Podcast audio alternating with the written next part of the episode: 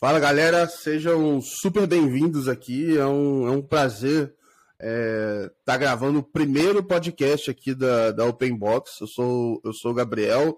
Estou é, tentando tirar esse projeto do papel aqui já tem alguns meses aqui. Eu acho que o próprio Guilherme tem, tem acompanhado, então cada dia é uma saga diferente aqui e tal, mas que bom que deu certo.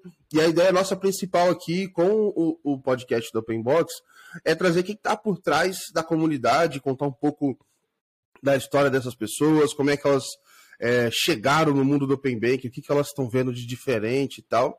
E falando de visão diferente, né, de uma ótica um pouco fora do que a gente tem visto aqui no mercado, acho que, cara, é sensacional poder começar o podcast aqui com o Guilherme.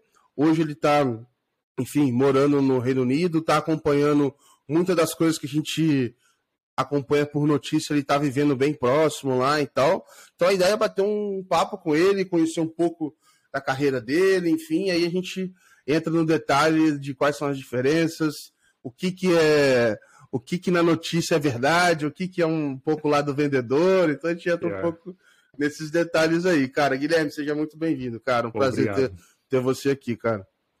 Prazer é o meu. Aí é verdade, né? A gente vem expondo há um tempo já e muito contente que você tá tirando isso do papel. Muito importante.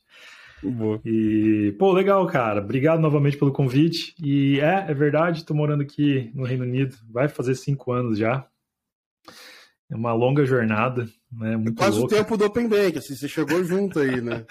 Praticamente, cara, é verdade. É verdade. Eu cheguei aqui e tava começando a sair essa, essa questão. Mas para mim, eu nem tava muito dentro do mercado, para ser sincero. A minha vibe era, era, era outra, mas graças a Deus eu caí é, literalmente do mercado no, no, finance, né, de finanças aqui no, no Reino Unido. Então foi muito, muito louco a parada. Porque eu tava, eu tava aí no Brasil rodando a minha própria a minha própria software house, então eu estava desenvolvendo ah, sistemas é, na área de marketing, estava ajudando alguns clientes nessa parte de voltado mais para a área de marketing, mas ao mesmo tempo já desenvolvendo a minha própria tecnologia. Então, e aí é, eu já venho dessa linha na parte de programação, sempre foi um hobby para mim, né? Então eu nunca, inclusive a minha, a minha formação é na área de design, nem na Caraca, parte de, de programação. Mas desde que eu me conheço por gente, na época do Mirk, não sei se alguém aqui vai lembrar. Aham. 1900, usei, usei. 1900 e pouco. Eu usava o canal Undernet na época. Aí, ó. Undernet. Pô, cara, da época do Mirk. Porque às vezes eu falo Mirk e a galera nem lembra. Tem gente não, que nem sabe. Lembro. Acho que a galera que nasceu agora, depois de 2000, já não sabe o que é Mirk. Status naquela época não era verificado, era você um OP do canal, cara. Exatamente.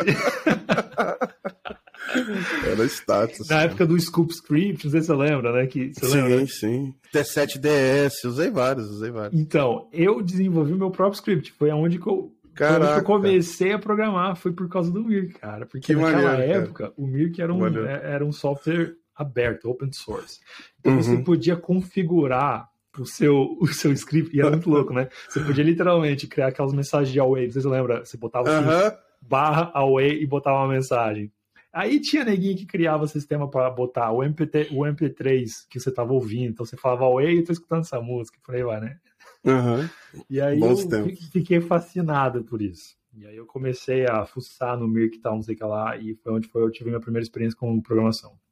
Desde então, nunca mais parei, cara. E foi, sempre foi um hobby e tal, mas nunca me aprofundei de fato na carreira.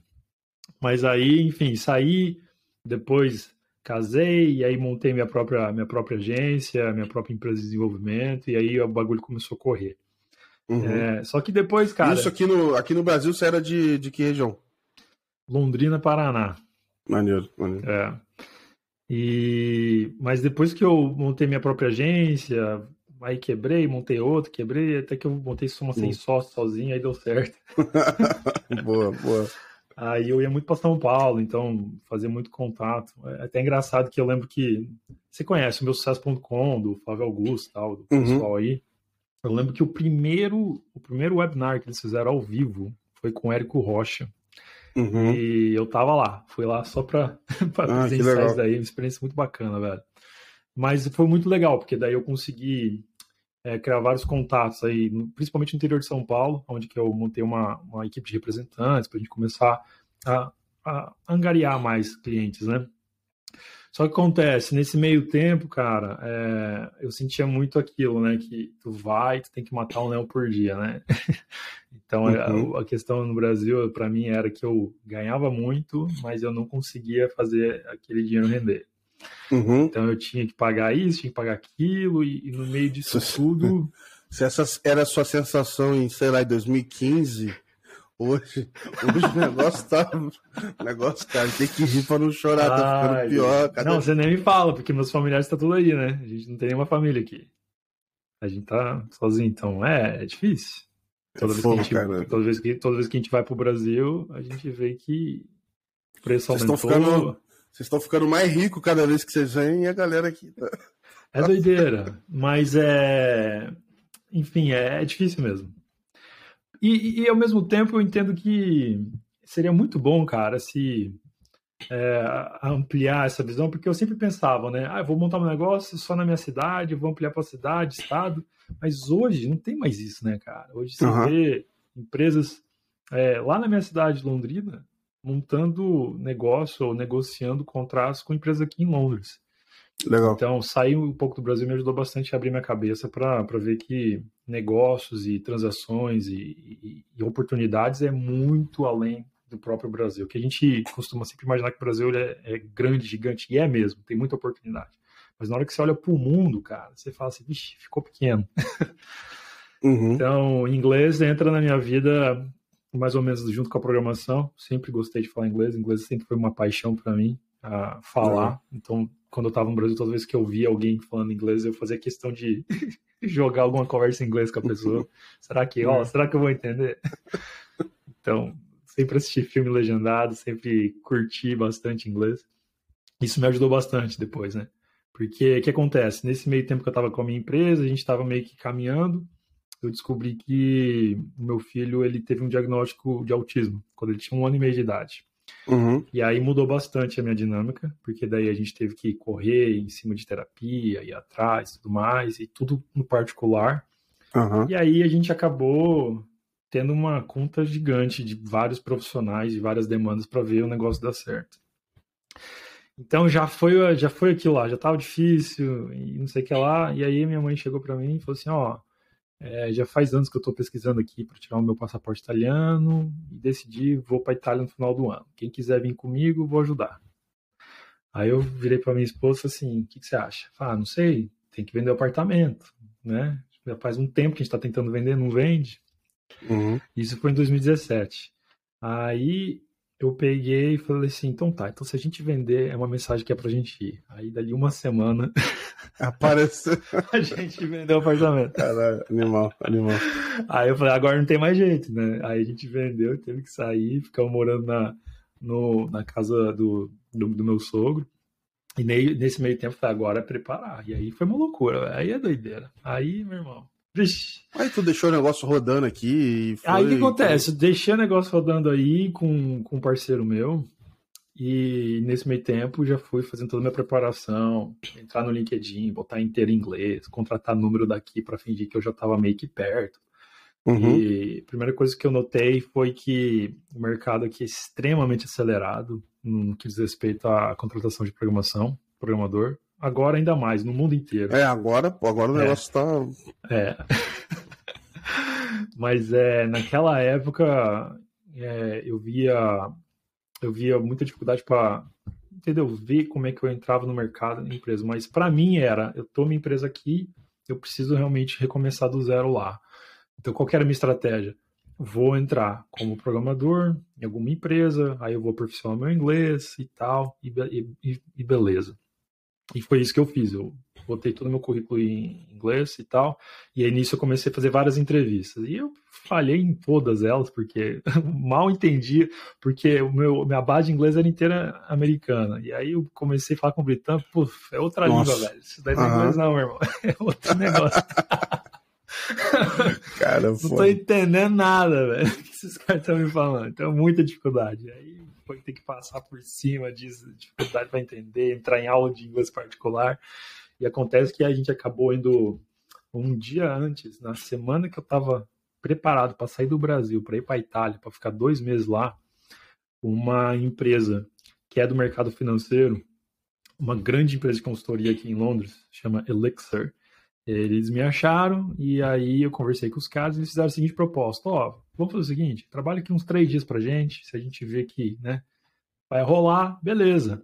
E eu expliquei a minha situação, cara, mas eu nem passaporte tenho, bro. Eu tô indo pra Itália, vou pegar o uhum. passaporte lá. Depois de dois meses que eu vou poder ter direito de trabalho. Ele falou, não, não tem problema. Se você passar, você trabalha de lá. Ah, então beleza. Aí eu fui, fiz o trampo, e aí no dia que eu tava, literalmente, tava quase mal, tava indo pro aeroporto pra São Paulo, o cara falou assim, ó, a gente gostou de você, então tá tudo certo, você vai, você vai trabalhar pra gente. Caraca, então começou cara. aí, velho, a minha história. Maneiro. A minha saga. Maneiro. Pra, pra já era, e, e, essa consultoria que você falou já era dentro do, da, da área financeira, né? Exato, foi aí que eu comecei a cair no, no mercado financeiro. Legal. Então, Legal. essa empresa que é a Elixir, eles são uma grande empresa de consultoria e eles têm um, um foco, uma, uma, forte atuação na área financeira. Então, eles atendem bancos e, e vários startups também. E um dos objetivos meus, quando eu cheguei lá, já de cara, foi é, desenvolver sistemas na parte de integração de software na parte financeira, então análise e, e pagamentos e tudo mais. Então uhum. me ajudou bastante a, a, já começar a entender como que a regra do jogo funciona. Maneiro, maneiro. E aí você já. São o quê? Cinco anos você tá aí? É... Vai fazer cinco anos agora e. Agora, né? E aí muita coisa aconteceu, né, velho? E aí, e aí eu tive que aprender a língua, eu tive que crescer como, como programador primeiro, porque a minha ideia era, vou trazer minha empresa para cá. Essa era a minha ideia. Só que a questão é o seguinte: no Brasil, eu tava matando um leão por dia, então isso meio que te dá um ânimo, né? Você tem que, assim, ou você vai ou racha. Vai, é, é uma motivação meio sem saída, assim, né? Tem que ir, cara. Mas é, mas você sabe que isso, é, eu digo aqui, até brinco com meus amigos britânicos, é um problema que às vezes é bom, dependendo do tipo de perfil que você é. Então, eu, quando estou numa situação que eu vai ou racha, eu vou, eu, não, eu nunca racho. Se tem que ir, eu vou arregaçar. Então, eu acordava às quatro da manhã em Londrina, dirigia três horas para ir para Marília, no interior de São Paulo, passava o dia inteiro lá rodando cliente, depois voltava à noite. Então eu ficava doideira. Eu falo isso para meus amigos, eles nem acreditam nisso. Três horas tá louco. Viagem de três horas aqui, você tem que, você tem que programar, ver as paradas. Uhum. Eu voltei da Escócia o ano passado, que eu tava agora na Escócia, e falei para meus amigos, ah, decidi vir direto. Eu falei, direto? Você tá louco? Quantas horas? Ah, só sete horas. Só sete horas você tá maluco. Sete horas é uma viagem longa, jamais fazer. Mas, brother, sete horas é de Londrina pro litoral, brother. Cara, Santa um Catarina. dia eu. É nada. Eu, um dia eu fui com, meu, com meus pais, a gente foi conhecer Bonito lá, lá no Mato Grosso e tal. E a gente saiu de volta redonda no Rio de Janeiro até Bonito de carro, mano. É tipo. Assim, na, na ida a gente parou em Campo Grande, assim, só pra dar uma descansada, é. mas na volta a gente voltou direto, ia revezando quem tava no volante, deu, tipo quase 20 horas, mano. Tá é mil e, mil e poucos quilômetros, mano. Exato. É, é tipo assim, eu cruzar, eu saí de Portugal e. Sei Doideira. lá, mano. É intenso, Doideira. cara. E aí você tava com essa ideia inicial aí de, de levar a empresa. É, então. É... Eu tava com essa ideia de trazer para cá, e aí logo eu dei conta que, não, eu tenho que me estruturar primeiro. E nessa de me estruturar, eu falei assim, eu vou focar no mercado. E nessa de uhum. focar no mercado, eu, eu acabei, eu, eu, entrei como, como meio que CLT aqui, né? Que não existe CLT, mas é um trabalho por contrato. E aí, logo, rapidamente, depois de um ano aqui, eu já me dei conta, não, eu, meu espírito é muito empreendedor, então eu não consigo estar tá no Não vai aquietar isso aí. Não, não uhum. rola para mim. E aí eu já de cara abri minha empresa de consultoria aqui, e aí o negócio começou a decolar. Então, quando eu abri minha empresa de consultoria, eu Tava comecei... tocando em paralelo? Hã? Tava tocando em paralelo as duas no começo? Então, nesse, nesse tempo, sim. Eu até, até um ano e meio ainda tava, né, meu parceiro no Brasil, eu aqui, e aí depois de um ano e meio os negócios começou a desacelerar naturalmente no, no Brasil, até que chegou um ponto que eu falei, não preciso mais. Porque a situação ficou muito confortável aqui. então, chegou um uhum, ponto que uhum. para mim não fazia mais sentido ter que manter uma base lá, e os ganhos também não estavam fazendo mais sentido. Então eu parei a minha operação no, no Brasil, meu parceiro continuou lá, e aí eu comecei a focar minha operação aqui. E aí aqui começou a bombar, eu comecei a angariar cliente, comecei a, a entrar em é, empresas de seguros, então trabalhei para uma grande seguradora aqui que chama Vitality. que, que aí eu já consegui entender um pouco mais sobre análise de risco, análise de crédito, é, é, análise de dados para você conseguir ter uma previsibilidade, que tipo de produto financeiro você pode oferecer para uma determinada pessoa e como que esses caras fazem aqui. E não só Legal. isso, desenvolvimento de produto, para mim foi algo incrível, porque eu, até então eu já tinha participado de várias empresas de desenvolvimento de produto, mas aí estava se falando ainda em, em, princípios ágeis, né, que são uh -huh, agile uh -huh. principles. E aqui a galera tava na veia já, né, uma experiência e trazendo, e então foi muito bacana ver como que o meio corporativo aqui é, entendeu que eu, empresa, preciso ter minha própria tecnologia, logo Legal. não se terceiriza. Essa questão de, de se terceirizar, contratar um software, é, aqui empresa, as empresas já entenderam que ou eu tenho minha tecnologia, eu tenho meu próprio diferencial, ou eu vou ficar para trás. Então, é, eu acho louco nesse, nesses períodos assim também, é que às vezes você numa dentro da, da, da corporação ali, ou enfim, de quem está demandando a iniciativa, tu tem mais autonomia, de fato você pode fazer boa parte dos princípios ao desenvolver um produto, né? Se você está do lado, às vezes, da, da software house, etc., às vezes já chega pronto e tu tem que desenvolver ali. Se, é. se aquele negócio vai ser útil, se, vamos dizer assim, se o desenvolvimento estiver apontado para o lado errado, não tem muito o que fazer, né? É, é... é o, a grande barreira que eu tinha no, no Brasil quando eu chegava nesse ponto de uma grande corporação, e eu atendi vários clientes grandes, assim, de grandes portes aí, era que sempre esbarrava na seguinte questão: ah, mas a gente está usando o SAP aqui, ou a gente está usando Salesforce. Hum, desenvolver um do zero, fazer, não vejo muito sentido. Então uhum. essa cultura ainda estava muito impregnada, sendo que aqui eles é, é, o inverso. Eles falaram, eu não quero usar o SAP, eu não quero usar o Salesforce, eu quero desenvolver minha própria tecnologia porque eu quero eu quero ter a mesma velocidade de integrar features e lançar novas funcionalidades que nem essas novas startups estão fazendo. Então, uhum. pegou muito. Então, a, a, gente conseguiu, eu consegui entrar em vários é, projetos por causa disso, né? Porque a empresa resolveu desenvolver sua própria tecnologia. E foi aí que eu comecei a avançar um pouco mais no meu conhecimento sobre sobre a parte financeira e integração, e aí começou a entrar a questão do Open Banking, onde que eu já estava liderando uma equipe e o Open Banking já tinha, já estava bem novo, já estava dois anos aí de maturidade. Ah, legal. A True Layer tinha acabado de, de existir, de nascer, e, e aí eu lembro que eu, nessa empresa eu estava trabalhando numa empresa que se chama Chip, que é uma empresa muito, muito, muito bacana o produto deles. Eles, só para dar uma, um contexto, é, pessoas que têm problema com, com, com, investir ou guardar dinheiro ou poupar, né? Eu sempre fui essa pessoa. Ah, eles, eu sou até hoje. eles desenvolveram um app que conecta na sua conta bancária usando o Open Bank. Então eles lê toda a sua, a sua conta, faz uma análise de gastos, uma análise de, de previsibilidade de quanto que você ganha, de quanto você gasta, te enquadram em um certo grupo e aí, automaticamente, a cada três dias, a quatro dias, eles tiram uma pequena porção do quanto que você consegue gastar. Pega isso, automaticamente tira da sua conta e coloca numa poupança ou numa conta de investimento. Então, legal, você legal. só conecta a sua conta e já começa a funcionar a, a, a coisa. Eu achei acho que, tem uma galera, acho que tem uma galera fazendo algo parecido no Brasil. É, eu já ouvi falar disso com limite do cartão de crédito, cara. Olha. Se não me engano, chama Mones. Então, assim, a pegada dos caras é meio que. Porque acho que assim, a diferença aí do Reino Unido, que acho que tem muito menos crédito a ver que no Brasil. É que, óbvio, né? No Brasil assim, ainda tem muita gente que não, não tem cartão de crédito. Mas, pô, boa parte da população, cara, eu gasto tudo no cartão de crédito, assim. E aí é, eu falo. A gente, a gente pode entrar nesse tópico de, troço, de diferença, cara. porque eu acho muito engraçado. Eu, eu fico fascinado com essa diferença. De, e como é que dá uns loops assim, né? Como é que vai acontecendo. Exato. Mas, eu, Fala aí, pode falar. Não, eu, eu ia falar que realmente existe, para você que está assistindo o vídeo aqui, e você pode pensar, ah, é um país de primeiro mundo, Inglaterra, né? Tem os mesmos produtos que tem aqui no Brasil. Não, cara, eu acho que o Brasil ele avançou muito mais em certos produtos do que aqui. Por exemplo, até questões básicas de segurança, o 2FA, que é autenticação por dois fatores. No Brasil já existia antes mesmo de eu sair. Né? Uhum, aqui foi uhum. ser implementado no ano passado o 2FA no, nos principais bancos, né? Então, é, existe muita confiança, muita segurança, como, por exemplo, o débito direto automático no Brasil.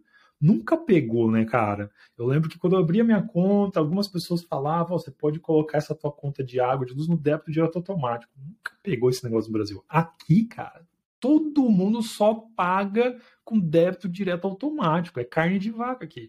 Eu vou fazer uma conta de aluguel, tá no débito direto. E o débito direto automático é o quê? Você dá liberdade para o merchant, que é a empresa que está adquirindo esse débito, que você está fazendo esse contrato com eles, para eles definirem é, a frequência, o valor, tudo. Então você meio que dá eu livre acesso. Confio. cara, eu vou fazer a teoria da conspiração aqui. Cara, eu não confio, mano. Eu não vou pois falar o é. nome de nenhuma empresa aqui pra não, não queimar Então, o, mas aí que tá. Mas, mas, não é verdade. Eu também nunca confiava. Eu sempre pensei o isso. Cara, o cara arrancar quinhentão da minha conta lá e aí. E eu não vou nem ver, né? Até se é, explicar, não, não. é verdade. É, eu pensava isso também. Pô, até eu explicar pro cara que tá errado isso daí. E aqui não existe você fechar qualquer contrato sem débito automático. É, é, é, comum. Então você vê que a experiência do cliente é diferente. E aí eu lembro que quando eu cheguei nesse país eu não entendia porque cartão de crédito eu não consigo parcelar. Aí eu tava conversando com meus amigos britânicos sobre isso. E aí ele meio que meio que tentando tirar um sarrinho e tal, você vê que tem uma piada negra por trás, né? Nesse sentido. Ele falou assim: "Não, porque aqui é país de primeiro mundo, né? Ou seja, a gente não precisa de crédito". E aí eu senti meio discriminado nessa parte. Eu falei assim, meu, o cara tá tirando onda comigo, cara. Tô queimando a língua agora aí, né? Tô... Não curti não, velho. Mas aí, depois, depois de três anos, né? Porque faz tempo que eu tinha as conversas com ele, chegou agora uhum. a revolução na Europa. O método de pagamento que está revolucionando a Europa, os Estados Unidos, o mundo, que chama-se Buy Now, Pay Later. Compre exato, agora exato. e pague depois. Eu falei, pá, não, assim? os marqueteiros que batizaram isso daí são muito bons. Assim. É, como assim? É Peraí, muito tá melhor que crediário, eu velho. Posso, eu posso parcelar em 10 pagamentos? É, é revolucionário. Não, para aí, meu irmão. Antes de eu nascer, a gente já fazia isso no Brasil. Exato, exato, exato. Então, é um pouco do que você falou no começo, assim, negócio do empreendedorismo. É que não tinha outra opção, né? E parcelar também era a única opção, senão ninguém ia ter nada, cara. Ninguém Boa. ia ter TV, ninguém então, ia ter. O, ponto, que eu, ia nada, né, o ponto que eu ia falar da diferença que eu vi, e para mim isso às vezes é um problema aqui, é que, felizmente, né, nesse país aqui, não sei em outros, eu posso falar desde aqui, é, o valor que você consegue pelo dinheiro é muito alto.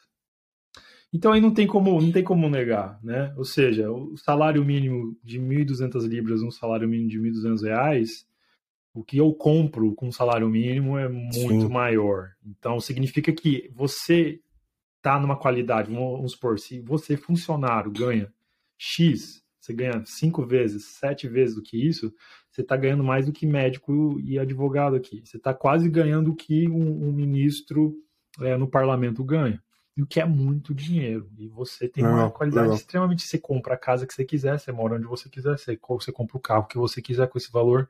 Então eu tava vendo esses dias uma Land Rover. É, eu não preciso nem comprar. Fazer o leasing de uma Land Rover aqui é 400 libras por mês. Com 400 conto por mês eu ando de uma Land Rover aqui.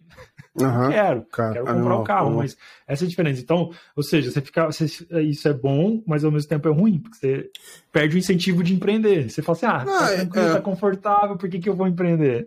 Não, e isso acho que tira um pouco, é, se você tem acesso é, a, a, maioria do, dos bens ali, às vezes tira um pouco da necessidade de você ter que antecipar né, algum, algum bem, né? Fazer o que é na prática esse parcelamento, né? Por que, que eu parcelo? Então, exato. Eu quero trazer para o presente algo que eu só teria no futuro exato. e beleza, né? E, é, e, e, isso entra num dos motivos pelo qual esse meu colega estava falando para mim, explicando. É, a gente não uhum. precisa uhum. parcelar porque a gente consegue pagar à vista. Ah, é verdade, mas mudou a brincadeira agora, né? A inflação aumentou, sim, sim, sim. o mercado é, diminuiu, então é, tá muito mais fácil você adquirir crédito que não tinha antes essa necessidade. E te perguntar, quando você é, começou a olhar né, dentro da, da TIP ali, é, essa conexão, etc. Você já sabia que era Open Bank? Qual foi a primeira vez que você ouviu a palavra Open Bank? Você já, enfim, boa, como é que foi esse contato? É, foi, foi, foi na Chip, onde a gente foi, a gente estava estudando, eles já estavam usando uma solução que não era Open Bank, que era o web scraping da Salt Edge, Salted. A gente chama, eu, eu, eu aqui no Brasil eu só peguei a, a carona, assim, tá? Mas é, a gente costuma falar Open Banking regulado e não regulado. Assim, ah, porque, beleza. É porque aqui, depois, o que acontece? Todo mundo fala assim, ah, não, o que aconteceu? Depois que começou o Open Banking aqui, todo mundo começou a olhar para trás e rebatizar tudo e falar que tudo era Open Banking, assim. Sim. O que eu acho que, em certo modo, tipo, você vai falar que, pô, o guia bolso não era Open Banking? Não, cara, óbvio que era, mas era screen scrapping, blá blá blá. Então, é, eu, faço, eu, eu, acabo botando tudo no mesmo balaio. Eu falo, ah, beleza. É, tá boa. juntando informação, pô, beleza. O como você faz, aí é uma, uma outra conversa. Não, mas você é, tá certo, é. A gente. Você tá certo. Com certeza era Open Banking, né? Só que não era, não era regulado. Então, uhum. você tinha várias limitações. Então, quando eu entrei na Chip, eles estavam usando essa, essa solução da Salted, que é Scream Scraping. Então, para quem não entende, é um robô que o nosso cliente, o usuário final, tem que dar o login e a senha dele a gente vai armazenar isso de uma forma segura, e aí a gente dá isso para uma terceira empresa, para ela então é, ter um robô que vai entrar pelo cliente na conta dele, vai analisar as finanças dele, vai, ou seja, fazer o scraping, que é toda essa coleta de dados, e vai devolver esses dados para a gente. E se a empresa mudar a tela, já sacaneia o robô ali. Já, Não, já... mas já acontecia. E esse era o problema, porque é, pensa só, você tinha autenticação de dois fatores que aconteciam em alguns bancos. Então, alguns bancos ele ia pedir, ele ia, ele ia te mandar um SMS, você tinha que responder. Ou você tinha perguntas chaves, né? Ou seja, ah, cidade que você nasceu, essas coisas. Toda essa jornada, para cada banco, a gente tinha que desenvolver uma jornada específica. Isso foi, foi ah, assim, penoso, penoso foi penoso. Então eu cheguei bem nessa época que a gente estava desenvolvendo essa jornada e tal. E eu lembro que foi muito frustrante, porque cada banco tinha uma, uma jornada diferente, a gente tinha que fazer, tinha que imitar a jornada do banco. E, e é, sendo bem, tinha. sendo bem sincero, eu não sei o quanto. É, é, se for analisar né, o, retorno, o benefício versus o custo de se fazer e tal, às vezes nem compensa porque dá muito trabalho mesmo, né, cara? É, além do trabalho, a gente tinha vários problemas de, de conexão, conexão caía, é o que você falava, mudava um pouco a, a jornada, ou mudava um pouco o layout do, do aplicativo do banco, e aí acabava quebrando a nossa própria jornada, ou alguns bancos caíam, saiu fora do ar, uhum. falha, falha, falha na conexão, então acontecia muito desses problemas com muita frequência. E aí, e aí aconteceu que a TrueLayer veio ela nasceu aí nesse meio tempo, logo quando a, a, o Reino Unido, junto com a regulação da Europa, veio a validar o Open Banking. E Cara, época... eu sou mó. Eu, eu, só para compartilhar rapidinho, uhum. mas eu sou muito fanboy assim da TrueLayer, porque. Primeiro que eu acho que não tem muita opção, porque se você olhar todas as experiências que você vai ver, aí você vê lá, eu já sei que é da TrueLayer. Por mais que ela faça white label, eu olho e falo, cara, isso aqui é da Trulê. Uhum. E, enfim, eu, e aí, quando eu comecei a estudar sobre o tema, eu usei muito material da Salted também e da Trulê, eu acho que foram as principais fontes, assim, no começo, para entender o que, que era a jornada, o que, que funcionava, o que, que tinha. É verdade, é. e a gente, óbvio que não era só TrueLayer, né? A, a própria Salted estava em conversa com a gente na época, falando, não, a gente está com uma solução aí que a gente vai lançar o Open Bank também e tal. Mas é, a gente como desenvolvedor, você começa já a entender o qual é o grande benefício, né? Então, quando você vai desenvolver um produto, você que está na equipe de desenvolvimento, tá, é um CTO, está liderando a equipe, você vai querer ver é, qual empresa você pode integrar que tenha a melhor documentação, melhor API, melhor ambiente de teste e tudo mais. E, e para a gente, quando a gente colocava isso na mesa, documentação da API do cara, né? Que é para a gente integrar. Ambiente de uhum. teste, e tudo mais, é, a TrueLayer ficou muito na frente do, dos outros competidores. E não era só entre a Salted, tinha a Plaid também. A Plaid é muito a grande, mais voltada lá para o mercado americano, mas também está ah, no banking aqui. Não sei como fala, mas é, é Think, Think, não sei, é uma, uma outra gigantesca também. Eu acho que ela teve um deal que ia ser com a, com a Visa, não lembro, mas enfim, mas era um negócio gigantesco, eu também vi que era grande. A própria Klarna, antes de só falar de Buy Now Pay Later, falava de Open Banking, que agora não não fala mais. Não falar de bar não, beleza. Pô, é, crédito é que dá dinheiro, mano. Não tem jeito. Então, aí a gente acabou fechando com a TrueLayer. Foi legal que a Chip foi o segundo estudo de caso da TrueLayer. Para ah, a parte de, de data, de dados, né? O primeiro uhum. tinha sido um dos, competidores, um dos competidores nossos, que chama Plum, que é um excelente app, inclusive, que faz a mesmo, o mesmo objetivo.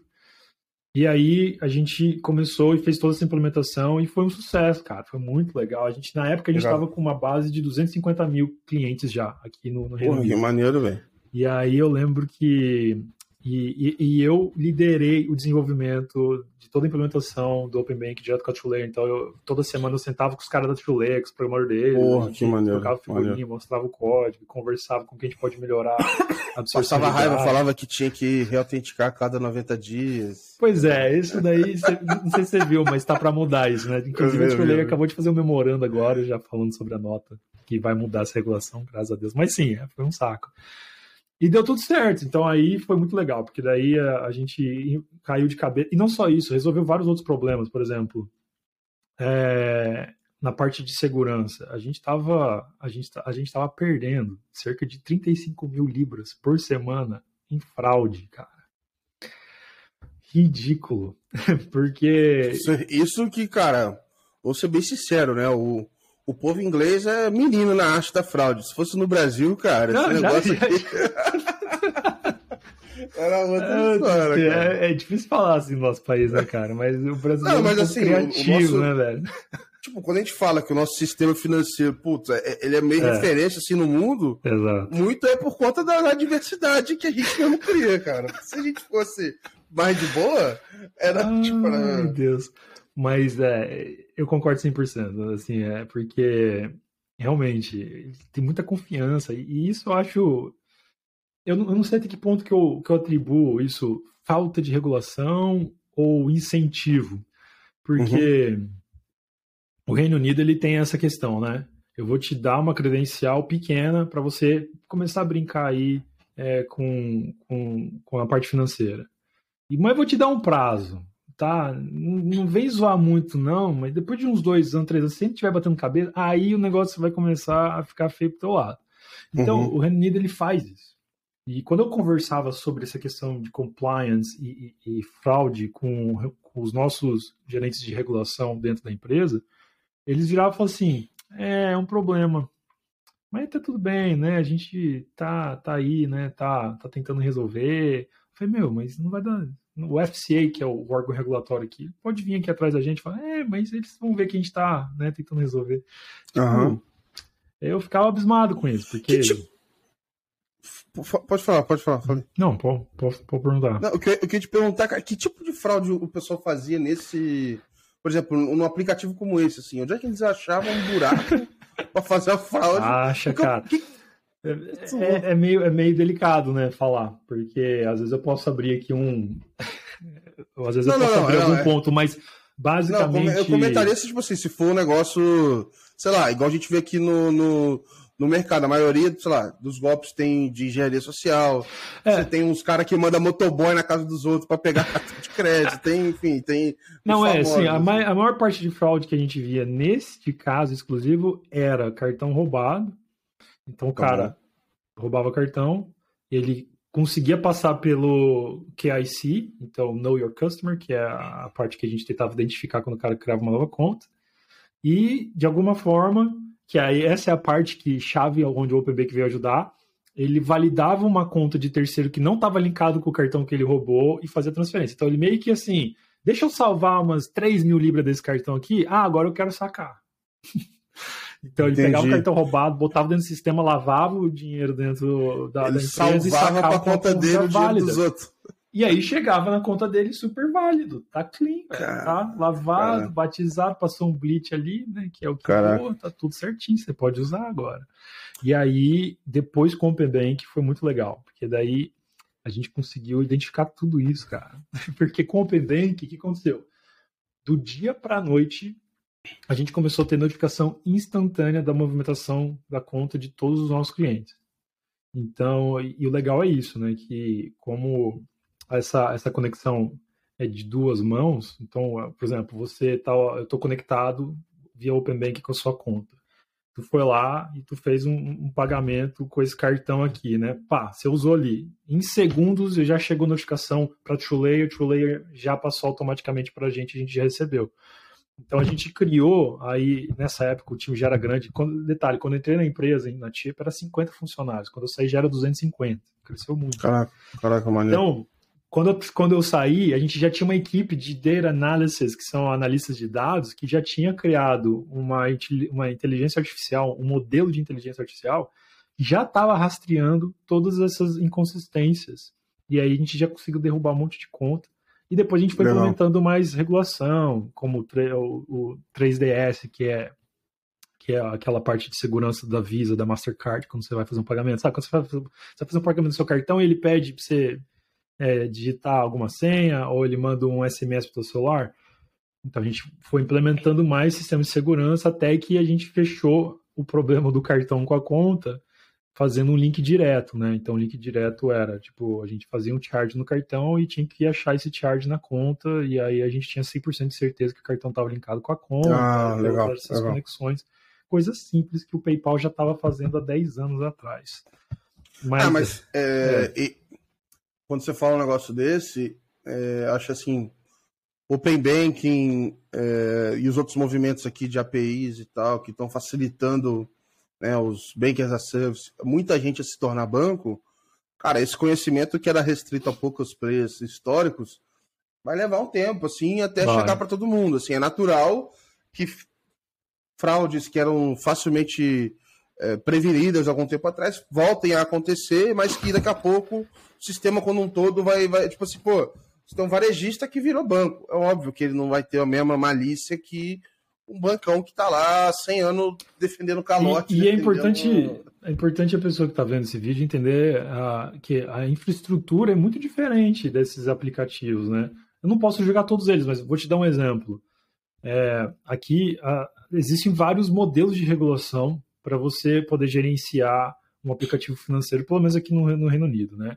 Então, o mais comum é você faz o processo de acreditação pelo órgão regulator, e aí você é 100% creditado a gerir uma operação igual uma, um banco iria gerir.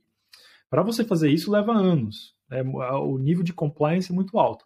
O que você vê é, eu vou nesse banco, ele tem um produto de cartão de crédito, que nem a marqueta nos Estados Unidos. Eu vou lá e falo assim, eu quero usar o teu produto de cartão de crédito. Logo, eu sou um agente desse banco, eu não preciso passar por toda essa validação, mas eu tenho os mesmos ou benefícios parecidos do que um banco proprietário. Então, o que acontece? É, do dia para a noite, eu consigo ir para o mercado com, com um aplicativo financeiro, onde eu posso te dar a opção de você abrir uma conta, receber dinheiro, transacionar esse dinheiro, fazer transferência, sacar de alguma forma, usar o cartão de crédito e tudo mais. Esse modelo que é o mais usado para os neobanks que acabou surgindo, aí você pega o Revolut, o Monzo, que começaram assim, e esse cliente também, é, começou assim. Então, esse cliente, que é o Tip, ele, tinha, ele era um agente de uma, de uma empresa financeira, onde a gente tinha cartões virtuais. Então, quando você abria uma conta na nossa, no nosso app, era um cartão virtual que você nem sabia que era cartão, você nem precisava saber. Mas a infraestrutura era de cartão. E a transação, e a transação da movimentação do dinheiro é muito louca. Era batches de dinheiro que chegavam num dia que tinha que ir para o ponto B, que depois ia para o ponto C e parava lá no ponto D. Quando a gente Acho mandava para o ponto E, que era as operações de investimento. Né? Então a gente tinha várias empresas parceiras para aplicar o dinheiro dos nossos clientes. E o cara vai sacar. Pô, aí é toda uma operação inversa. Né? O cara vai sacar, tem que fazer o caminho de volta. Até que a gente chegou no ponto que a gente falou assim, quer saber, é muita grana, é muito dinheiro, a gente já estava movimentando mais de, acho que 5 milhões de libras é, dentro do mês, alguma coisa assim, era muita grana. E aí a gente foi para um banco que chama Clearbank, que é um, é um, banco muito grande aqui, que tem uma solução white label excelente, que é o, como se, é o cloud banking, né, que é o banco na nuvem. Então ele te dá toda a infraestrutura de um banco para você gerenciar nessa forma de white label. Aí foi animal. Aí foi muito maneiro, maneiro, Porque daí a gente já tinha agência, conta bancária para liberar para os clientes, aí a gente tinha infraestrutura é, de ponta para conseguir gerenciar essa operação. Legal, cara, legal. Ô Guilherme, mas é, me conta então, você entrou para o teu primeiro contato foi ali na TIP, então, né, já sofreu a dor do screen scrapping para as APIs é. e tal. E como é que foi daí para frente, assim, cara? É... Então, daí eu saí. É... Aí eu saí da Chip, daí eu, eu, fui fazendo vários contratos específicos. Eu entrei no, no, no meio de crypto wallets, é, investimentos na, na, parte de ações, no stock market também.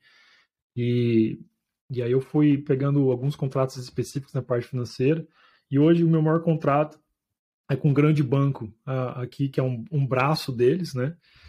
É, de um grande banco aqui, onde a gente está fazendo todo esse trabalho de análise de dados dos clientes e tal. E basicamente eles têm um produto que é, é que é para quem tem para quem tem muita grana, né? Que é um é tipo um, é um, é um, produto onde eles vão analisar a sua, a sua a sua situação financeira e vão fazer várias recomendações, né? Então a gente está tá desenvolvendo um software para automatizar essa operação. Muito bacana, cara.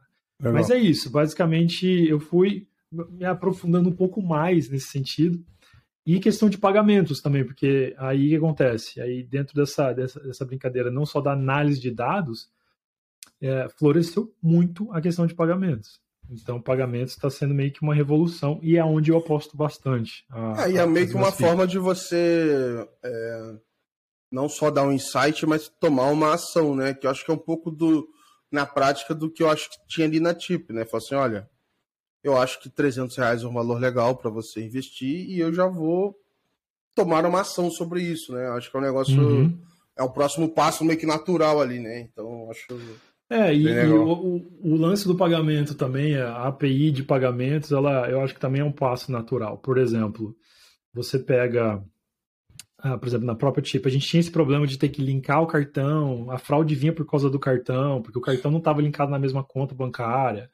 E muito comum aqui também. Eu acho que, não sei, não me lembro de ser tão comum no Brasil, mas aqui é muito comum. Eu tô, eu tenho, eu, eu, por exemplo, eu tô, o meu banco é o Santander, mas eu tenho vários uhum. cartões com vários outros bancos, entendeu? Ah, sim, sim. É então, você comum, linkar o cartão de crédito com qual banco, com a, com a entidade da pessoa, a identidade, é meio complicado. Aliás, eu vou fazer uma propaganda gratuita aqui da. Ah. da... Tem a Curve, né, que é a gringa, mas tem a, a Vank, que é uma startup, enfim, super nova aqui no, no Brasil. A, e eles Curve tá, a Curve tá no Brasil também? É, então, a Curve não, mas a, ah, tá. a Vank é como se fosse uma Curve brasileira. Ah, assim. que show, cara. E essa pegada de assim, cara, já junta esse monte de cartão que você tem na tua carteira aí. É um processo meio que a gente fez com os chips assim de uhum. celular e coisa. E, cara, vamos botar tudo num lugar só, assim, pra você. Excelente, assim. cara. E eu tô lá no beta, hein, mano. Se você estiver ouvindo aqui, me bota no beta. Eu quero testar esse negócio. é, tô com um monte de cartão aqui. E não tô nem patrocinando, então. Não, não. Pelo amor de Deus, eu não ganho um real pra fazer nada aqui, cara. Pô, brincadeira, hein? Pô, mas, Excelente. Cara, boa, boa é ideia, boa ideia. Então, aí o que acontece? A gente tinha tanto problema com fraude vindo de cartão de crédito. E não só isso, né, cara? Percentual, ah, o tempo que levava para o cara aplicar o dinheiro. Então, o cara chegava assim: ah, eu tenho mil livros que eu quero investir agora na bolsa, que a gente tinha uma aplicação dessa. Velho, vai levar aí sete dias para esse negócio entrar na tua aplicação. Nossa, o tempo de, de fazer o. Uh, enfim, o, o, tempo de fazer o settle do, do pagamento. E aí, sete dias eu desisti já, mano.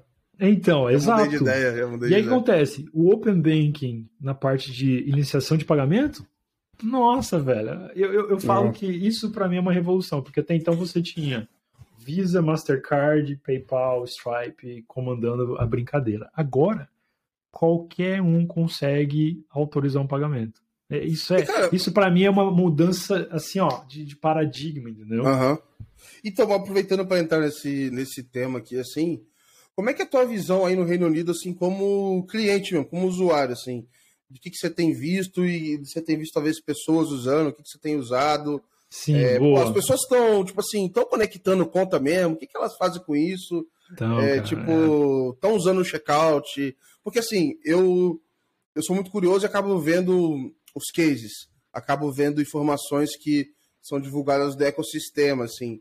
Mas ainda tem um pouco acesso à informação sobre o uso, sabe? É. Então acho que é legal ouvir um pouco de o que, que você tem visto aí. Bom, eu, eu não acho que a adoção, o percentual de adoção e a velocidade de adoção seja tão rápida quanto no Brasil, né? E por isso que eu acho que o Brasil é um mercado fantástico para você investir nesse tipo de tecnologia, porque o brasileiro ele adota assim, ó, bem rápido, né?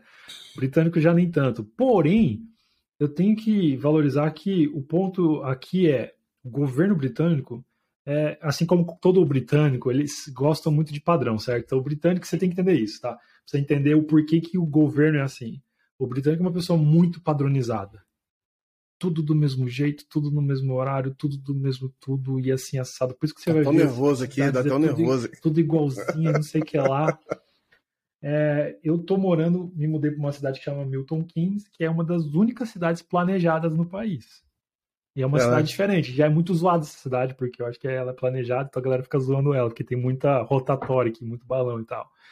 Mas é só para te dar o um exemplo de quem que é o perfil do, do, do britânico. Aí, quando você vai pro site deles na parte de governo de implementação, isso eu acho fantástico o governo tem a sua própria metodologia ágil de implementação. Meu, sim, os caras sim. criaram. Assim, oh, eles falam assim: você quer desenvolver alguma coisa com o nosso.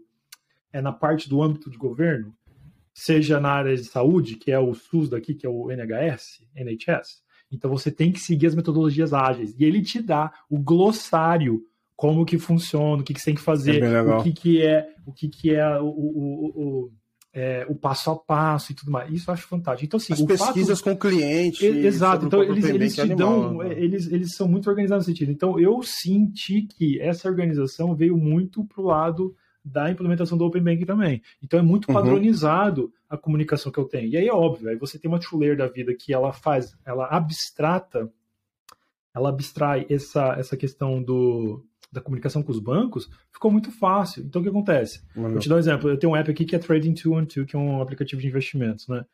E, e eles estão usando o, a iniciação de pagamentos da TrueLayer. Cara, é um botão, velho. Tu bota lá o valor que você quer, é um botão, vai pro meu banco, fez o Face ID, confirmou a transação, acabou.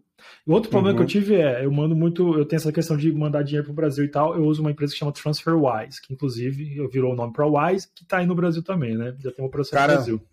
Usei eles a primeira vez em Fantástico eles, lá, cara. 2016, assim, acho muito bom, assim. Muito cara. excelente, porque eu mando a, a grana para cá, eles já tem grana aí, mandam minha conta para aí. Excelente. Só que acontece, olha só, eu como usuário, certo?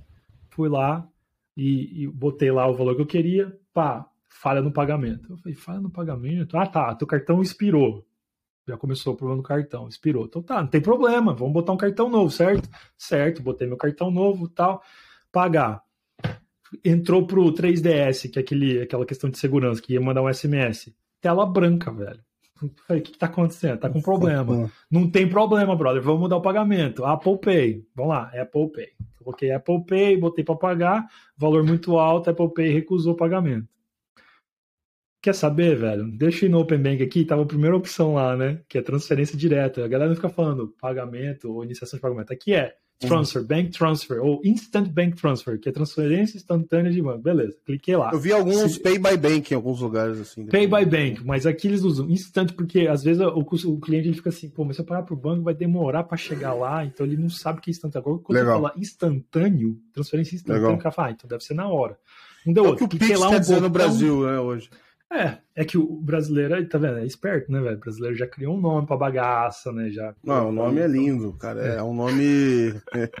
Não tem como falar outra coisa, velho. Não tem como você. É, é igual o WhatsApp virou o Zap, né? Então, o, o Pix não tem o que fazer, não tem. Eu, eu não acho, tem. eu acho que foi inteligente. Eu, eu, não, foi genial, foi genial, foi genial. E aí, e aí tu mandou direto. Cliquei, velho, foi na hora, brother. Foi assim, eu falei, nossa, velho, tá vendo? Isso que é o, isso que é a iniciação de pagamento. E não passou por operadora nenhuma, o cara recebeu a grana na hora. Então, conclusão, eu eu estou desenvolvendo uma, um, um, aplicativo voltado para pagamentos usando o Open Bank. É, ah, tá na fase beta, estou usando a TrueLayer como, como a gestora aí para fazer a intermediação. E basicamente esse, esse, esse, esse, essa empresa que estou desenvolvendo é um plugin é, para várias redes de e-commerce, plataformas de e-commerce, para eles poderem ah, receber checkout, checkout é, via pagamento instantâneo também. Pô, animal, cara. Então é animal, isso, animal. até então não existia, né, cara? Até então você tinha que criar uma conta no PayPal, no Stripe, você tinha que criar, é, a, passar por esse processo burocrático e agora não tem burocracia. Tu bota teu, tua agência, tua conta e tu já recebe na hora. Acabou. Por é quê? É que hoje, é, hoje se, se bobear, o cara tem uma uma tendência a ver quem já oferece pagamento para ele, talvez, né? Olhar alguma coisa assim e tal. É, eu acho Mas eu imagino o... que vai facilitar muito a ter outras soluções, né, cara? É, eu acho, eu acho que o, o principal ponto é que, como o cliente, que é o que vai pagar, ele tem que passar pelo todo o sistema de operação de segurança do app do banco, isso ajuda bastante a você mitigar qualquer questão de fraude. Então, é isso para mim é, é a, grande, a grande sacada da, da de toda a operação, né? Ou seja, caiu bastante o risco de fraude, então ficou muito mais fácil você confiar. Por isso que a burocracia para você setar a transação é muito menor. Eu não preciso ter uma burocracia para quem vai receber a grana ou para quem vai pagar também. Eu não preciso uhum. fazer o 3DS. O cara vai ter que escanear a cara dele lá no iPhone dele para confirmar a transação no app do banco, certo? E, e, e aí, assim, só para dar um contexto, né, cara? Acho que muitas das coisas que você está comentando aí, é... cara, no Reino Unido não tem um equivalente ao Pix exatamente, né? Apesar de ter um ou outro método ali instantâneo, então ah, não é a mesma coisa e tal. Não é a mesma coisa, brinca, não cara. tem. Não a Wise aqui no Brasil, cara, a Wise aqui no Brasil, esses dias eu fui usar. E eu tive que fazer como os maias. E eu tive que mandar uma TED pra Wise. Tipo assim, eles não estavam no arranjo do Pix, não aceitavam ah, o Pix. Aí, aí é feio. Aí tive que fazer uma TED. Mas enfim, aí depois eu acho de que não sei quantos minutos caiu, cara. O Pix é incrível, né, cara? O copia e cola e, e as chaves e a, a própria idealização, eu, eu, acho incrível. O, Agora tem o garantido, mano, que é basicamente o Buy Now Pay dele. Uhum. Porque você dá o limite pro cara e fala, irmão, é o cartão de crédito. Eu vou debitar na tua conta X todo mês.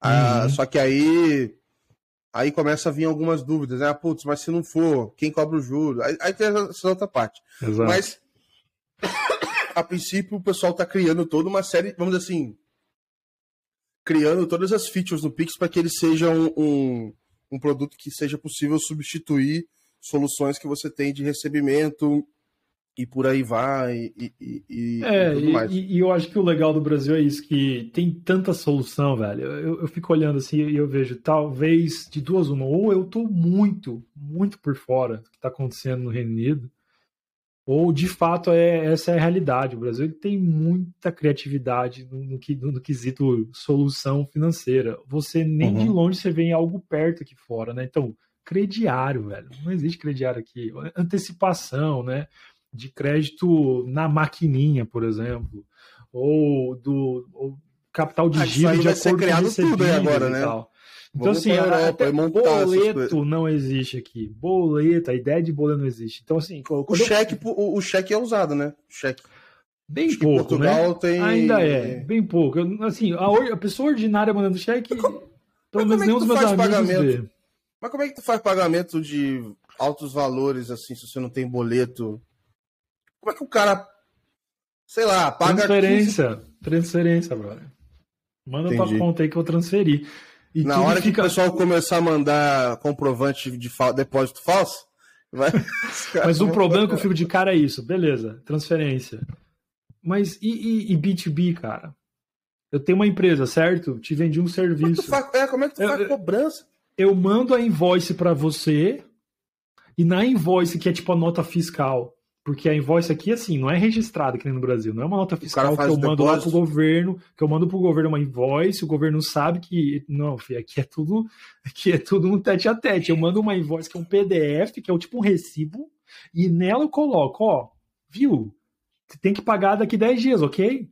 Tá aqui ah, minha tá agência, bom tá aqui a minha conta e o valor, tá? E eu vou ficar na esperança que você vai me pagar. É, aí não tem o seguinte, bloqueio de crédito, não tem juros depois Como de é que você avalia pagamento. crédito? Como é que tu avalia crédito dessa forma? Como é que você Como é que faz conciliação? Então, Porque sim. vamos lá, eu mandei a cobrança pro Guilherme, aí ele fala para a esposa dele pagar, e a esposa dele chama Joana, e cai 500 cara, pontos da Joana. Eu já me quebrei muito a cabeça com isso. O que eu, a, a, conclusão que eu cheguei Caraca, é a seguinte: cara, B2B, negócio B2B, esse é maior, esse é, é o comum aqui fora, né? É na confiança, o cara vai mandar invoice, tem contrato assinado e eles vão levar muito a sério tudo que você botou no contrato. Se você Caraca. não pagar, vai para litígio, vai acionar a equipe jurídica e tudo aí, vai o BO é muito maior. Então, geralmente, as pessoas cumprem o combinado aqui. Funciona assim. Agora, com o cliente que é B2C, a conversa é outra. Então, como não tem boleto, a maioria dos contratos eles vão tentar te puxar para o débito direto automático, que é muito Entendi. comum. Então, tu vai, vai um operador de celular, tu vai fazer uma conta, qualquer conta que seja que seja recorrente, Deixa eu anotar teus dados da uhum. conta aqui e vou te mandar um débito direto automático, legal, ok? Você assina legal. aqui e ele você cria essa transação com eles. Fazendo, Mas fazendo eu um ainda gancho, acho que é ridículo. Mas sim, fazendo um gancho assim do que você falou, e aí até, beleza, né? Por um lado, é, criou-se muita segurança ali para checar nos bancos e tal. E entra em pagamento, eu tenho a sensação até que é, o Reino Unido entrou seguro demais hum. e ele está diminuindo, entre aspas, tá? Entre, entre segurança e fricção. Me parece que ele está tentando tirar um pouco da fricção, tentando manter a segurança ou, ou manter no nível ótimo. E aí entra a história ali dos pagamentos recorrentes e tal. Porque eu estava lendo, é, eu acho que na documentação do Reino Unido, em algum lugar tem o request to pay. Então, você, ah, vou mandar uma cobrança pro cara, mas eu sei que, não sei se aí tem, mas eu sei que, cara, na, na Índia com certeza tem. E aí, olhando assim como um, como um todo, eu tava, enfim, conversando com o pessoal da Kevin, que, que, que foi até que você me mostrou o vídeo lá, e eles estavam falando que, cara, o VRP, algumas coisas assim, eles estão conseguindo fazer um débito automático, entre aspas, também, que vai fazer, através do Open Bank, porque o cara autoriza o pagamento recorrente Exato. e aí faz o débito na conta dele por, é. por bastante tempo e por aí vai. Exato. E sim, então vamos, vamos pegar por partes o, o, teu, o teu comentário. Começar pelo request to pay, né, que é requisição de pagamento. Não existe de forma padronizada nos bancos isso. Que nem existe com o boleto bancário no Brasil. Uhum. Que eu acho sensacional, porque o boleto nada, não é só uma requisição, ele tem regras de negócio. Isso, essa é a parte chave, para mim, do boleto bancário no Brasil, certo? É o fato que eu posso colocar uma multa se você não pagar em dia, ou eu posso colocar um percentual, eu posso travar o pagamento, eu posso não aceitar esse pagamento. Então, você vai ter que contactar. Tem um lugar onde isso está registrado, você vê tudo que foi emitido se, contra a pessoa. Se você não pagou, eu posso, eu tenho um documento que é legalizado que eu posso colocar você nos créditos de, é, de, de, proteção ao crédito do consumidor, né, como o Experience, Serasa. Então eu acho que o boleto ele cumpre vários objetivos na parte de uhum. negócios que aqui não tem, cara. Entendi. Então o que acontece? Esse é o primeiro ponto. Eu acho que o Open Banking vai trazer soluções que nem tem o boleto no Brasil para esse tipo de coisa. Então eu estou apostando muito que a gente vai ter um boleto, uma versão de boleto aqui, que já está acontecendo, porque você uhum. vê as startups como a Revolut, ela acabou de abrir o Revolut Business. E a principal feature deles é a requisição de pagamento. Eu tenho certeza que deve ter algum brasileiro lá trabalhando. E se você é brasileiro, tá vendo esse vídeo, trabalha na Revolut, confirma aqui no, nos comentários. Com certeza o brasileiro falou, gente, deixa eu te trazer uma ideia lá do Brasil. A gente já faz isso, ó, há muito Pô, tempo, brother. Então eles Vou fazem consultoria pros caras, fala, mano, eu vou te contar aqui várias coisas. Brother, não, não, eu vou te falar aqui, mas eu vou botar uma cláusula, uma sessão, chama crediário. Na hora que a gente entrar nessa cláusula, meu irmão, aí tu vai ver o que é grana. Você consegue imaginar cara, isso? Eu, eu falo isso para todo mundo, assim, cara. O que é legal pra caramba. É... Mas assim, o que paga a conta é o crédito, mano. Isso aí é, é de fintech no geral, é muito louco. Porque, tipo assim, em algum momento você vai ter que botar isso na. É, é, é, é engraçado porque assim, eu vi um movimento é, aí fora, eu não lembro mais da IAP, talvez possa estar falando besteira, mas um PFM que era um PFM pro mercado, era uma empresa só sobre PFM, e aí viu que aquilo ali sozinho não parava de pé o business, os caras começaram a vender inteligência para outras empresas e meio que desativaram o PFM para poder é, é o grana. Exato. É, exatamente. o Yacht, Yacht, Yacht, é. é o nome. Eu, no Brasil, fiquei, eu fiquei algo parecido com outros Eu fiquei abismado com isso também. Porque eu usava o Yacht. Yacht, na minha opinião, era o melhor app que tinha para identificar análise financeira e tudo mais. Para mim, era o melhor. Eu fiquei muito chateado porque eu era um cliente ativo do Yacht. Ah, legal, e aí legal. eu passei por isso, cara. Eu vi que o Yacht sempre investindo pesado em marketing aqui. Então eu ia. Todo ano a gente tem os. Aqui em Londres a gente tem esses eventos, né? Que é as figurinhas do banco. Então é tipo assim, né? Os awards da vida, que é o melhor banco, o melhor insurance, uh -huh. e tal eu sempre estava nesses eventos também, e aí o Yacht sempre estava investindo pesado lá. E na hora que eu recebi a notícia que os caras iam parar e cortar o app, eu falei, meu, você tá fazendo o quê então, brother? Por quê, e aí né, eu cara? fui ver que eles já tinham investido bastante tecnologia do Open Bank, já estava terceirizando, então eles foram completamente de cabeça no Open Bank e para eles não estava fazendo mais sentido manter o app de análise que era tipo guia bolso aqui, né? É, aqui o, o próprio guia bolso, cara, antes de ser comprado, é, pelo PicPay, ele já estava com a vertical B2B muito mais forte. Então, assim, olha, uhum. eu aprendi a olhar os dados dessa galera, assim, é. de vender minha inteligência e tal, o que eu acho que faz muito sentido. É, eu acho que se não evoluir, por exemplo, o que eu não vi ainda muito forte, que aí eu acho que seria uma evolução natural, é, são os marketplaces ali. Então, assim, ah, como é que eu vou fazer você, Guilherme, ver todas as ofertas de crédito que tem no mercado para te dizer qual que é a, a, a, mais barata. Eu vi uma que eu achei muito legal para B2B, que chama Swoop, Swoop Funding. Hum. E, e, esses caras chegam assim, ah, você como PJ, como é que tu quer arrumar grana? Basicamente é isso. Você pode arrumar por, por equity, por dívida, e aí dentro de uhum. dívida tem várias e tal. E aí ele, você assim, olha, você usa aqui, dá suas credenciais de Open Banking, eu vou te mostrar toda a parte que você tem no mercado para você escolher qual que é melhor para você e tal. E aí tem uma outra parte ali de crowdfunding, etc, de comprar dívida e tal que, que é uma inovação assim deles. Mas eu achei muito legal se fosse, assim, olha, toma aqui, eu acho que marketplace foi um negócio muito vendido assim no começo, como casos de uso assim de open banking. Eu particularmente ainda não não tô vendo, não, pelo menos não, não encontrei é. nenhuma solução. Você sabe, eu tenho, eu tenho um exemplo para te dar aqui. Eu uso bastante o Experian. Então, Experience, acho que aí é Serasa, né? Acho que eles Não, é, é Serasa Experience, eles usam o... Isso, uhum. o nome conjunto. E eles têm um app muito bacana aqui que a análise de crédito e o credit score é muito considerado aqui. Não, não achava que era tanto no Brasil. Então eu lembro quando eu comprei meu carro, quando financiei meu apartamento, eles falavam por cima. É, a gente vai fazer uma análise no teu nome e tal, ou quando eu ia financiar um carro aí e tal. Mas aqui não, aqui a galera sabe qual que é o teu número de 0 a 999. A galera sabe qual que é o teu credit score, ou qual a banda de credit score você tá. Que tem é aumentado, tem aumentado aqui, a galera. Excelente, né? Tipo, você consegue ver grupos no Facebook é muito bom, assim, nem todo mundo usa ainda, mas tem muito grupo. Mas você consegue ver grupos sobre aumentar o score no crédito no Serasa. Então, é, aí o que acontece aqui? Assim. O Experian foi muito inteligente, porque eles têm, eles, eles não só já têm, já fazem esse trabalho antes, muito tempo antes do Open Banking, agora, meu irmão, pô, agora eles estão de cara aberta. Então o que acontece?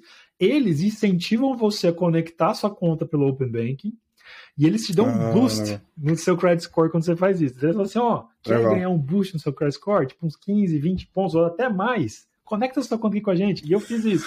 E ah. aconteceu? De fato, eles analisaram toda a minha conta, pelo Open Bank eles viram todos os, o empréstimo, financiamento, tudo que eu tenho, minha análise de, de, de, de compra e, e, poder de aquisição, e aí eles fizeram esse marketplace que você está falando, onde eles ah, mostram, animal. ó, Aqui, é. pessoas com o seu perfil estão tantos por cento de chance de, de ter esse tipo de ganho de, de, de, crédito, uh, de crédito. Então, eles já me mostram todas as opções de cartão de crédito, ou financiamento é, para carro, ou casa e tudo mais, né? Então, isso já está acontecendo aqui, eu acho muito legal, cara, porque animal, animal. te dá muita oportunidade de você analisar, e é exatamente isso que você está falando. Não só eles estão fazendo isso, como os outros bancos se deram conta que, pô, meu, eu estou perdendo a oportunidade. Então, por exemplo, meu principal banco aqui é o Lloyds, que é um dos maiores bancos aqui do, do, do Reino Unido. E eu sentia que estava ficando para trás, porque você tem opções como Monzo, ou Revolut, ou até mesmo o Starling Bank, que está fazendo um excelente trabalho aqui, né? Pô, eu também sou fã, fanboy do Starling Bank também. É, eles estão eles fazendo um excelente trabalho aqui. Então, assim, na hora que eu comparo o app deles com o banco tradicional, fica no, fica no chão. Mas os caras estão tentando chegar atrás. Então, Legal. esses dias o, o Lloyds veio é, me incentivar a conectar ou fazer o, Open Banking com outras contas que eu tenho para me Mano. trazer mais oferta, né? Então eles estavam me incentivando a fazer isso não só para aumentar a minha análise de crédito junto uhum. com eles, meu credit score, mas para trazer mais oferta. Então Pô, já ficou comum, mas eu acho que isso daí no Brasil já está acontecendo, né? Esses dias o Bradesco mandou uma mensagem para mim, ó, oh, conecta suas outras contas aqui, não sei o que lá. É que é um negócio aqui, é, eu não sei como é que tá aí de questão de oferta, mas aqui acho que assim os bancos é ainda estão fazendo oferta de hum. certo modo meio standard. Uhum. Tipo, conecta e eu te dou X, ponto. E, e, Entendi. E eu acho que vamos passar para a segunda fase disso daqui a pouco, que aí vai começar a ficar mais personalizada e tal. Acho que vamos, vamos chegar. Boa. Mas, cara, eu, eu, eu sei que a gente tem, cara, case aqui para ficar vários dias, assim, e nós vamos ter mais episódios aqui contigo, não vai ter como, assim, já tô te convocando aqui. vamos lá, é, mas vamos eu queria te perguntar, cara, é, dos VRPs, assim, pô, o que, que é esse negócio? Conta aí pra galera. O que, que você tá vendo aí na prática? O que, que esse negócio é diferente tal? Acho que é legal a gente falar disso, cara. Cara, eu, eu acho muito louco o que tá acontecendo com o VRP. Pra quem não sabe, é, é Variable Recurring Payments, que são pagamentos variáveis recorrentes. Então, assim como no Open Banking eu posso ir lá e para cada transação eu tenho que aprovar, o VRP ele é como se fosse um débito direto automático, onde eu aprovo apenas uma vez para aquela empresa, então eu, eu dou o direito daquela empresa poder criar pagamentos recorrentes para mim é, já pré-autorizado. Então, o que você tem com isso vai ser empresas é, onde você teria um cenário de recorrência que você não teria hoje, de uma forma muito mais fácil, num custo praticamente zero, e, e uma forma de uma forma de você receber é, tão rápido quanto um débito de automático. Mas é importante você entender a cultura por trás disso. Porque o que acontece? Novamente, quando eu estava falando para você, é, aqui tudo é ou débito direto automático ou standing order. Standing order é como se fosse um débito direto automático, só que é, eu falo para o banco, eu tenho que falar para o banco, né? E aí é diferente que a empresa que fala do banco por mim. Eu tenho que cliente fazer uma carta para o banco e falar assim, ó, todo mês, aí eu escolho o período. Todo mês, uhum. que é o período, o dia, primeiro dia do mês, eu quero pagar é, mil e poucas libras referente a minha, a, ao meu aluguel da minha casa. Então eu coloco isso, eu mando para o meu banco. Isso é o que a gente chama de standing order. Não tem custo, é gratuito, é recorrente, só que é o cliente que está no controle. Eu estou 100% no controle. A minha imobiliária não pode mudar o valor, não pode mudar a frequência, não pode fazer nada. Então, muitas pessoas fazem isso. Segundo o produto que é mais usado aqui é o débito direto automático. Então, a minha, a minha imobiliária chega para mim e fala: Ó, eu vou criar esse produto, ou sei lá, um exemplo melhor, minha academia que eu faço. Minha academia vai lá, faz eu assinar um documento que fala: Ó, eu vou criar um débito direto automático na sua conta.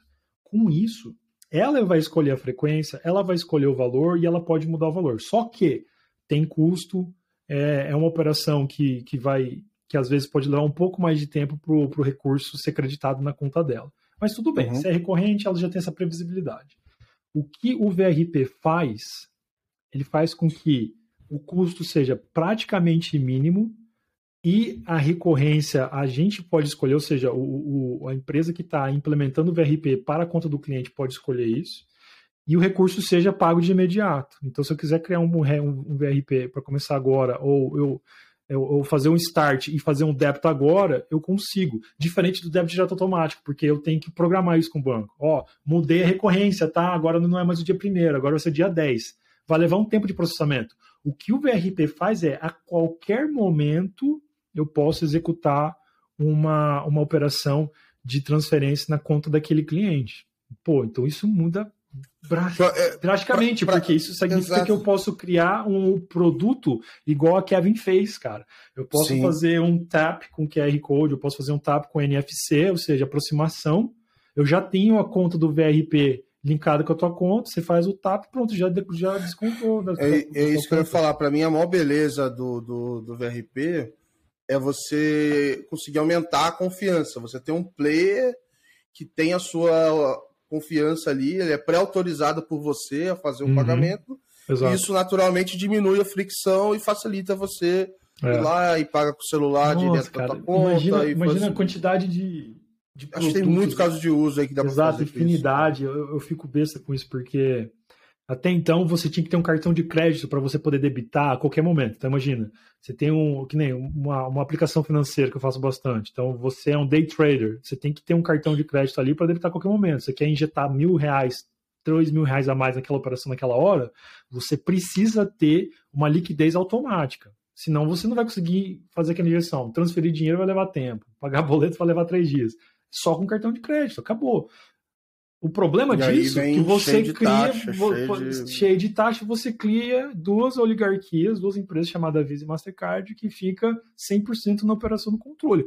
O VRP, meu irmão, dá um adeus para essa, essa situação.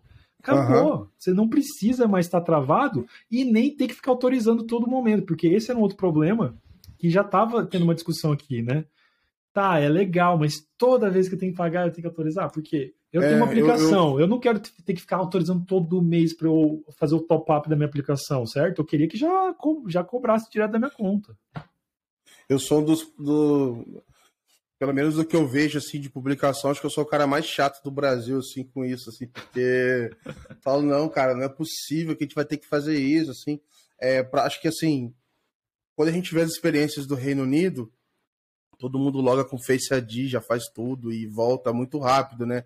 Hum. É, mas, cara, o que eu vi no começo aqui, tem lugar que não vai com Face ID, tem lugar que o cara tem que digitar a não, é... conta, aí Exato. tem lugar que vai pedir 98 token pro cara, vai mandar o cartão físico para ele achar o token. Então, assim, a, experi... a melhor experiência, que ainda assim tem alguma fricção, é essa do, do, do Face ID e tal, e já estão trabalhando para para tentar melhorar isso em alguns casos do VRP, assim. Exato. É, então eu acho que é aí que a gente tem que mirar. Você tem que ser, no mínimo, a experiência do Face ID. Hoje no Brasil, acho que a gente está um pouco aí um pé atrás e tal. Eu acho que. Mas vai melhorar, um, vai melhorar. Um dos pontos é isso, né? Eu acho que o trabalho que o Banco Central tem feito é assim, um trabalho fenomenal de já conseguir abrir, né? Pouco se falava. Semana passada eu recebi um contato de uma, de uma empresa de consultoria financeira lá dos Estados Unidos, onde que eles estavam buscando é, consultores e experts no assunto, porque ela diz ela, a cada semana, toda semana ela tem pelo menos um cliente grande querendo entrar no mercado brasileiro.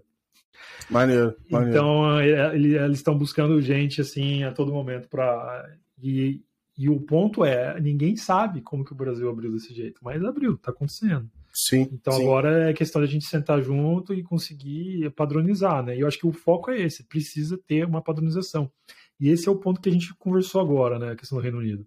É, pelo fato deles serem metódicos e, e, ter esse perfil muito centralista, eles falam assim, ou é esse padrão ou tu tá fora, entendeu? Tipo, e, e, o padrão é, eles vão pegar o app, eles vão discutir a jornada, ó, se a tua jornada tá quebrada, se a tua jornada não faz sentido, é mais um botão, é, é mais um passo, mais um step na tua jornada, volta.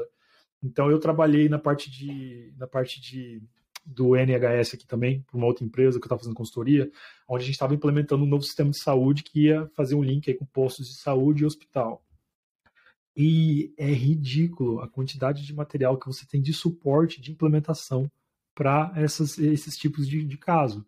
E não só suporte, existe uma equipe que vai avaliar, cara, só a experiência, a jornada uhum. do usuário. Então, assim, é eu muito, acho que é. a gente precisa muito evoluir nesse, nesse quesito. E, se a gente quiser botar um produto de qualidade aí também. E, cara, eu acho assim, é, a documentação mesmo assim, é sensacional, assim, do, do, de como são as coisas no, no Reino Unido. Para quem nunca viu, assim, cara, o guia de experiência com cada uma das telas, cada coisa explicadinha, por quê, como é que isso está relacionado com as pesquisas que eles fizeram com o cliente. Cara, é um, é um puta trabalho, assim, documentado. É, e eu acho que é de admirar, assim, independente da adesão que tem hoje, o negócio está aumentando todo mês e tá virando é. uma bolinha de neve e tá é. mais rápido, tá mais rápido. Então, assim, eu acho muito legal assim. Pô, os caras são chatão do padrão? Pode ser, mano, são, são. Mas eles mudam também. Então eles fazem, não, isso Sim, não tá legal, vai pro próximo. É. Então, então, cara, para mim, quando a gente olha, e eu li umas matérias, eu fiquei puto, assim, acho que assim, eu olho e falo assim, pô, Reino Unido. Cara, não, o negócio não tá voando, ponto. Mas também não, não, não é um fracasso igual o Lyon, as, as matérias fracassou, mano. Eu acho que teve uma. A, a, foi até do Starling Bank que soltou uma frase dessa. Aí o pessoal aqui no Brasil pegou e, e, e hum. meteu a headline ali e tal. Cara, não é, o negócio tá, tá aumentando todo mês, tá é, tá aumentando eu, pra caramba e tal. Com é, certeza é... não diria que tá fracassando, com certeza não. É definitivamente. assim, a gente fala porque percentual de adesão e velocidade não se compara com o Pix. Então, assim, por isso que é fácil você pensar nessa perspectiva, né? Porque você olha o Pix e fica assim, o que é a revolução que aconteceu com o não, Pix. Não, nada né? vai ter adoção igual do Pix, cara. Não, é, é, mas é... eu acho que isso é cultural, no meu ponto de vista. Né? Por exemplo, vou, vou te dar um exemplo besta, só para a gente complementar aqui. Eu sempre tive preocupação com crédito. Sempre. Eu, brasileiro, né? Minha mentalidade. Jamais, meu nome no Serasa, meu nome ser trocado. Não, depois não tenho crédito, tem que ir lá. Meu amigo tomou uma multa, meu amigo britânico tomou uma multa. Diz ele que foi irregular, que estava tudo certo, ele tirou foto, mandou lá para a empresa lá e a empresa não quis, não quis dar para trás, falou assim: a gente vai colocar teu nome no, na empresa de crédito. E eu, para ele, e aí, o que, que, você vai fazer, cara? Vou sujar teu nome. né? Vai sujar tanto, você vai ter que pagar essa multa, brother. Vai ficar. Eu falei, que pagar multa o que é, rapaz? Não vou fazer nada, tô nem aí, pode botar meu nome. É Caraca, cara. Tá nem aí. Caraca. Cagou. Ai, velho. Mas, cara, porra, animal. Cultura, eu, né, velho? E te perguntar assim, estão vendo essa evolução e tal do, do Reino Unido, cara? O que, que você imagina para frente, o que, que deve rolar aí, o que, que tá mais na tua cabeça, o que, que é, Boa, você tem pensado aí para os próximos passos? É, eu acho que a própria, a própria evolução do, do VRP e a implementação é que vai acelerar cada vez mais. Então, a implementação também. Então, você tem startups, várias startups surgindo. Uma delas que eu gostaria de falar chama Trilo.io. Ela está tá, tá, tá trazendo a ideia de checkout no ponto de venda via QR Code com Open Bank. Então, eles estão é, que nem uns loucos aí tentando botar um monte de café e restaurante para aderir eles, mas eu acho muito legal isso, porque vai acontecer cada vez mais e mais. É que nem a dinâmica que você vê na China, que todo mundo faz pagamento via QR Code. Vai ficar cada vez mais comum isso. E porque a experiência aqui está tão streamlined, está tão fácil e já está maior, eu diria que 95% de, de cobertura já todos os bancos já têm a, a iniciação de pagamentos, está muito fácil executar o pagamento, mas não só o pagamentos, né? A gente fala pagamentos porque pagamentos ele tá, uh, ele ficou meio que um, um termo agora mais bacana no, nos últimos anos, né? Tem muito investimento injetado em pagamentos agora. Sim, então sim, é, mas eu acho que só vai aumentar, cara, porque é inevitável. Você tem quatro, cinco empresas controlando é, um, um, um market cap enorme que gestão de pagamentos e agora, do nada, você está tendo a oportunidade de introduzir é, novos players que antes não existia. Simplesmente não existia. Então não tinha possibilidade de existir. Você tinha que ir através de um cartão de crédito para criar um novo sistema de pagamento. Hoje não precisa mais disso. Então eu vejo que o futuro está na gestão dessa questão de pagamentos, vai aumentar bastante, vai quebrar bastante empresa, novas empresas vão surgir. E eu acho que vai vai estar tá cada vez mais integrado o, o sistema. Tem um, tem um bolo muito grande aí de FIIs, de tarifas e não sei o que em cima de pagamento para ser dividido, para ser aumentado então, entre, entre, mais empresas aí, né, cara? Acho que é. E o meu, a minha esperança é que no Brasil a gente substitua o boleto por um Pix mais inteligente, um sistema de pagamentos inteligente, onde a gente consiga, através da iniciação de pagamentos, cortar o boleto por completo, ou seja, aquele custo que você tinha de um real, um e cinquenta é, por boleto, você eliminar e ser muito mais inteligente, né? Ser, ser um boleto eletrônico, um boleto digital, ele ter regras de negócio fácil, onde todo mundo entende. Então eu acho que o Brasil vai fazer muito mais proveito do Open Banking. Vou ser bem sincero com você, na hora que a gente conseguir ter um Open Banking, um Open Finance de verdade, né? Na hora que empresas comuns, ordinárias que nem a gente aqui conseguir entrar na, na brincadeira. Pô, né? animal. Porque animal. acho que é um grande passo para acontecer. Animal. Cara, Guilherme, queria te agradecer, assim, pro animal, tua, tua trajetória e como é que tu tem se envolvido aí com, com as coisas. Muito sucesso aí é, é, com, com o desenvolvimento que tu tá tocando também, cara. Não tenho dúvida que nós vamos ver no checkout. Inclusive, cara, o beta, se você quiser, pô, me manda aí que eu faço a cobertura, a gente Fechou, vamos, vamos aqui, pode contar comigo. Obrigado pelo teu tempo aqui e, e a abertura para dividir tua história, tuas opiniões com a galera que está acompanhando. Fica à vontade aí para deixar um, um recado aí pro pessoal que está tá ouvindo a gente. Pô, um prazer. Prazer mesmo, Gabriel. Tô te seguindo aí faz tempo já e foi um prazer estar tá compartilhando um pouquinho do que a gente sabe aqui, do que a gente está é, vivendo e a experiência que a gente tem aqui fora. E eu acho que só vem a, you know, a aumentar aqui a, a, colaboração do mercado do Open Finance aqui para o Brasil também e aqui fora. Então, obrigado aí, estamos sempre junto. Boa. Obrigado, pessoal. Obrigado por acompanhar aí. E mais uma vez, fiquem atentos aí, a gente vai vir com outros episódios, sempre entrevistando aí essa galera super gente fina que tá tocando a comunidade brasileira aí de Open Bank, não só né, no nosso país, mas ao redor do mundo também. Um abração, pessoal. Valeu. Falou, até mais.